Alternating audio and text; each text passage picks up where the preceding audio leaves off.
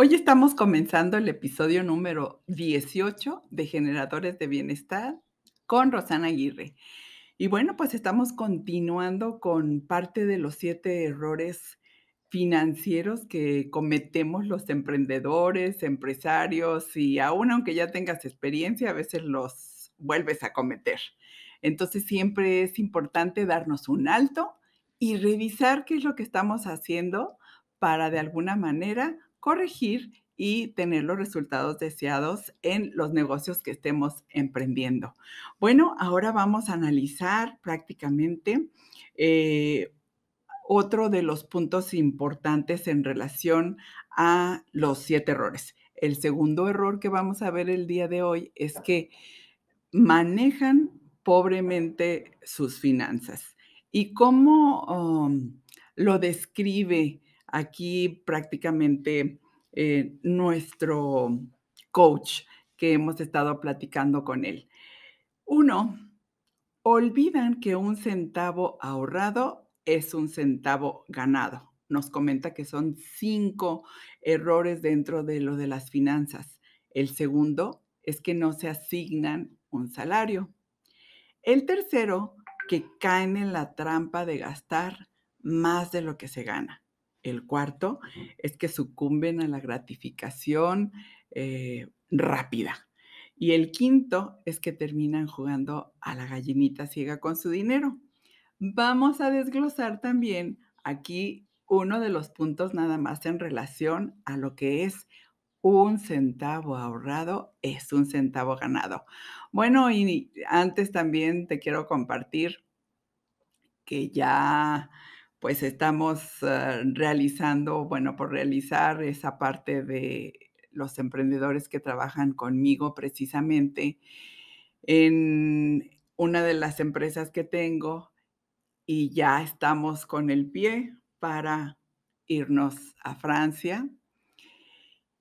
Y muchas de las cosas que hemos comentado es precisamente que para salir de viaje, para disfrutar de las ciudades, es interesante que generes también un fondo para esa parte de diversión o de vacaciones. Y agradecemos de nuevo a todas las personas que comparten los episodios, que les dan like, a todos los nuevos suscriptores. Cada vez se van agregando más y a la vez van escuchando más de otros episodios. Bueno, te quiero compartir la parte de que el olvidan que un centavo ahorrado es un centavo ganado.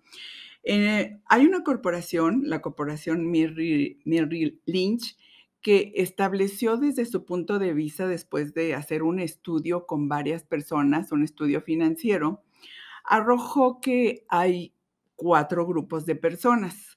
De esos cuatro grupos de personas, ahorita te digo cómo se catalogan, hay unas características específicas. Uno, son sus actitudes. Dos, sus conductas financieras. Y la tercera, las metas y los objetivos a alcanzar. Y ubicaron a las personas en cuatro grupos interesantes. Uno es el grupo de los adinerados. Dos, es el grupo que está establecido bien financieramente. El grupo número tres es el que se sostiene de cheque a cheque.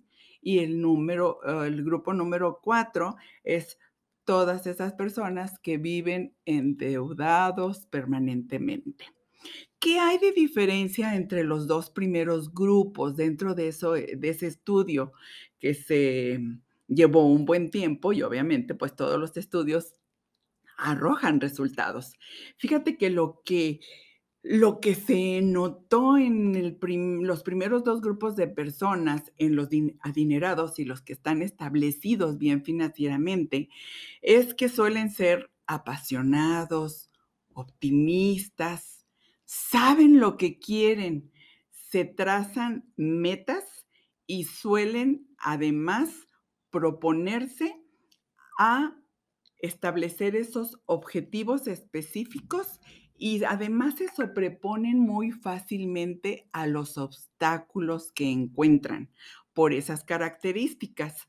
Además, dice otro de los de las ah, características importantes es aquellos que se toman más riesgos que el promedio de la gente. ¿Te acuerdas que comentamos de la descripción, eh, de la definición que estaba en el diccionario en el episodio pasado? Que precisamente emprendedor, emprendedora es eh, aquellos que se atreven, atreven a tomar riesgos mayores, ¿no?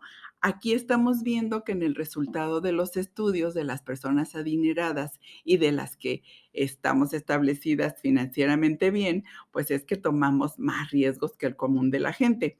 Otra de las características es que confían en sí mismos y otras de las cosas importantes es que siempre tienen y se dan la tarea de aprender algo nuevo.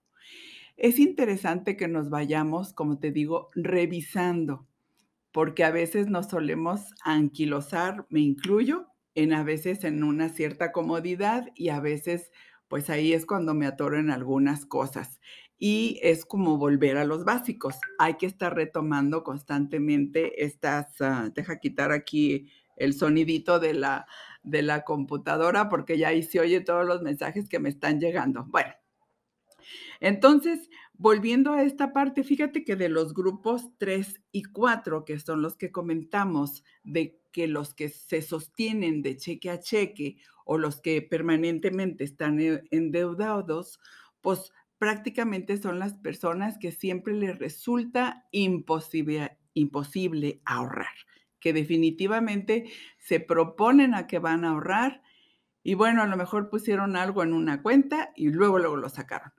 Luego pusieron otra vez una cuenta y luego lo sacaron. Y dice, no, a mí definitivamente no se me da ahorrar, no puedo ahorrar. De hecho, sí está comprobado que sí puedes ahorrar aunque ganes, o sea, un salario mínimo, sí puedes ahorrar. Eh, obviamente es a través de una serie de ejercicios y también de, como ya hemos comentado en algunos otros episodios, también revisar cuál es tu patrón con el dinero. Bueno, volviendo a estos dos grupos, su característica es esa, que se les hace imposible ahorrar cuando los dos primeros grupos lo hacen de una manera habitual. De hecho, los adinerados y los que siempre están establecidos bien financieramente, el ahorro y las inversiones son las dos prioridades financieras. Eh, también hay otros, bueno, los grandes eh, personas que se dedican ya a lo que son financieramente, eh, tienen una carrera específicamente sobre las finanzas. Te aconsejan que ahorres el 10%, ahorres ahorrar el 10% de lo que ganas o de lo que te ingresa o de las ventas. De todo lo que te ingresa, ahorrar el 10%. Eso si no has cumplido los 40 años. Y además, eso lo debes de dejar ahí sin tocar. O si lo tocas, reponer. Algo que yo he comentado en algunas de las conferencias o de las pláticas que doy, que en cualquier lugar donde te encuentres establezcas un fondo siempre en efectivo y lo tengas ahí y lo repongas y lo repongas. Aquí en México, pues es lo que les he recomendado es que según el nivel o el tamaño de tu empresa, pues tengas un fondo de 50 mil pesos o de 20 mil y según vas creciendo y ese fondo siempre lo repongas. Y ese es un consejo que escuché de otro empresario de aquí de Jalisco, que al principio me parecía como que, no, ¿cómo?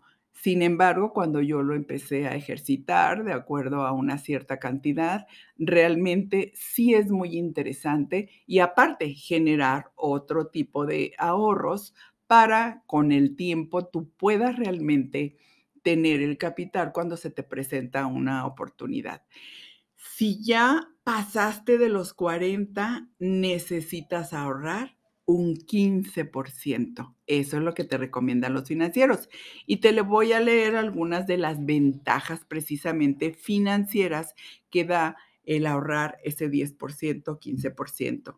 También recomendable que tomes algún tipo de seguros en donde tienes de 5, 10 o 15 años, en donde además de tener una cobertura en la parte de, por parte de, de fallecimiento, pues vas a tener una cantidad específicamente que te va a servir como parte de tu retiro. no te lo resuelve. Hay que hacer algunas otras estrategias financieras. Sin embargo, por eso el punto de hoy es un peso eh, ahorrado, es un peso ganado y por qué tiene que ver eso con lo que es la importancia del ahorro. Fíjate, eh, hay varios financieros, algunos autores comentan que la ventaja y lo que es fundamental para ahorrar, ¿qué es lo que te va? Uno, es la única manera de salir del círculo vicioso del endeudamiento.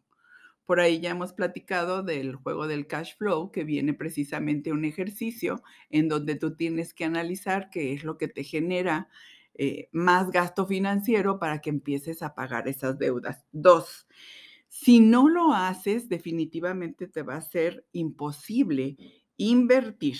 Y esta es la única forma de asegurar que el valor de tu dinero de alguna manera eh, se mantengan con el paso de los años para aprender a hacer inversiones. Tres, el ahorro te va a proporcionar la tranquilidad eh, para saber que tú estás preparado para enfrentar tal o cual situación que se te puede presentar. El cuarto es cuando ahorras, estás dando el primer paso hacia la independencia financiera. Hoy nada más nos vamos a quedar con esa parte, en la parte de, estamos viendo el segundo error financiero en el que se manejan pobremente las finanzas y que dentro de ese error financiero, pues olvidan que un centavo ahorrado es un centavo ganado y ya vimos las ventajas de ahorrar. En el siguiente episodio todavía vamos a ver un poco más en relación a lo que nos recomiendan de las finanzas, ya que también otro de los puntos es que no te asignas un salario y ya veremos las consecuencias de que a veces el no asignarte un salario hace que gastes más. Y eso pues te evita que tengas ese peso ahorrado, que es un peso ganado. Soy Rosana Aguirre, con esto estamos terminando esta parte de el segundo error financiero con sus subdivisiones y en el siguiente capítulo continuaremos con esta parte y nos vemos. Hasta la próxima. Recuerda, comparte. Podemos ayudar a muchas personas que pueden estar pasando por situaciones de endeudamiento y el escuchar estos puntos básicos les puede ayudar a salir del endeudamiento. Hasta la próxima.